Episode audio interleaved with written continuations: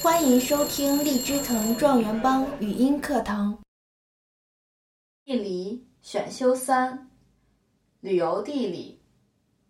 考点一：旅游资源的内涵。旅游资源包括以下内涵：A. 能够吸引旅游者，并直接用于欣赏、消遣；B. 能够被旅游业开发利用。C 能够产生社会效益、经济效益和环境效益。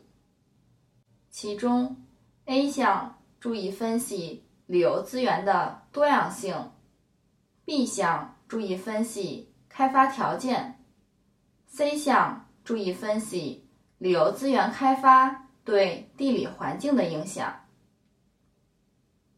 考点二：旅游资源的。多样性，旅游资源无论是内容还是其表现形式，都呈现出多样性的特点。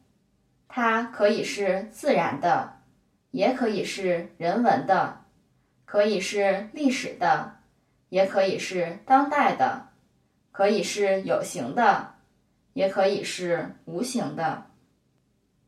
旅游资源包括自然风光。文物古迹、风土民情、生产商业场所、文教单位、科研场所、灾害遗址、古战场、废弃监狱等。考点三：旅游资源基本类型。旅游资源的类型包括自然旅游资源和人文旅游资源。一自然旅游资源，自然旅游资源是自然赋予的，能使人们产生美感的自然环境或物象的组合，如地貌、水文、气候、生物、宇宙等自然要素及其相互组合的自然景观。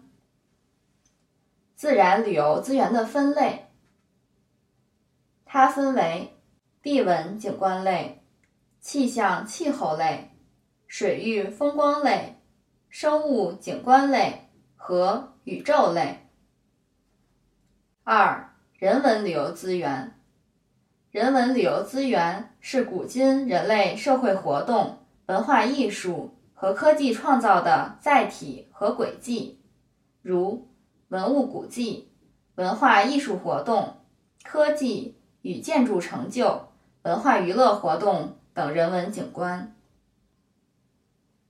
人文旅游资源的分类有：古迹和古建筑类、现代建筑成就类、消闲求知健身类和购物类。自然旅游资源和人文旅游资源，它们的价值分别是：自然旅游资源具有美学、科学价值。人文旅游资源具有历史文化价值、艺术欣赏价值，它们都具有经济价值。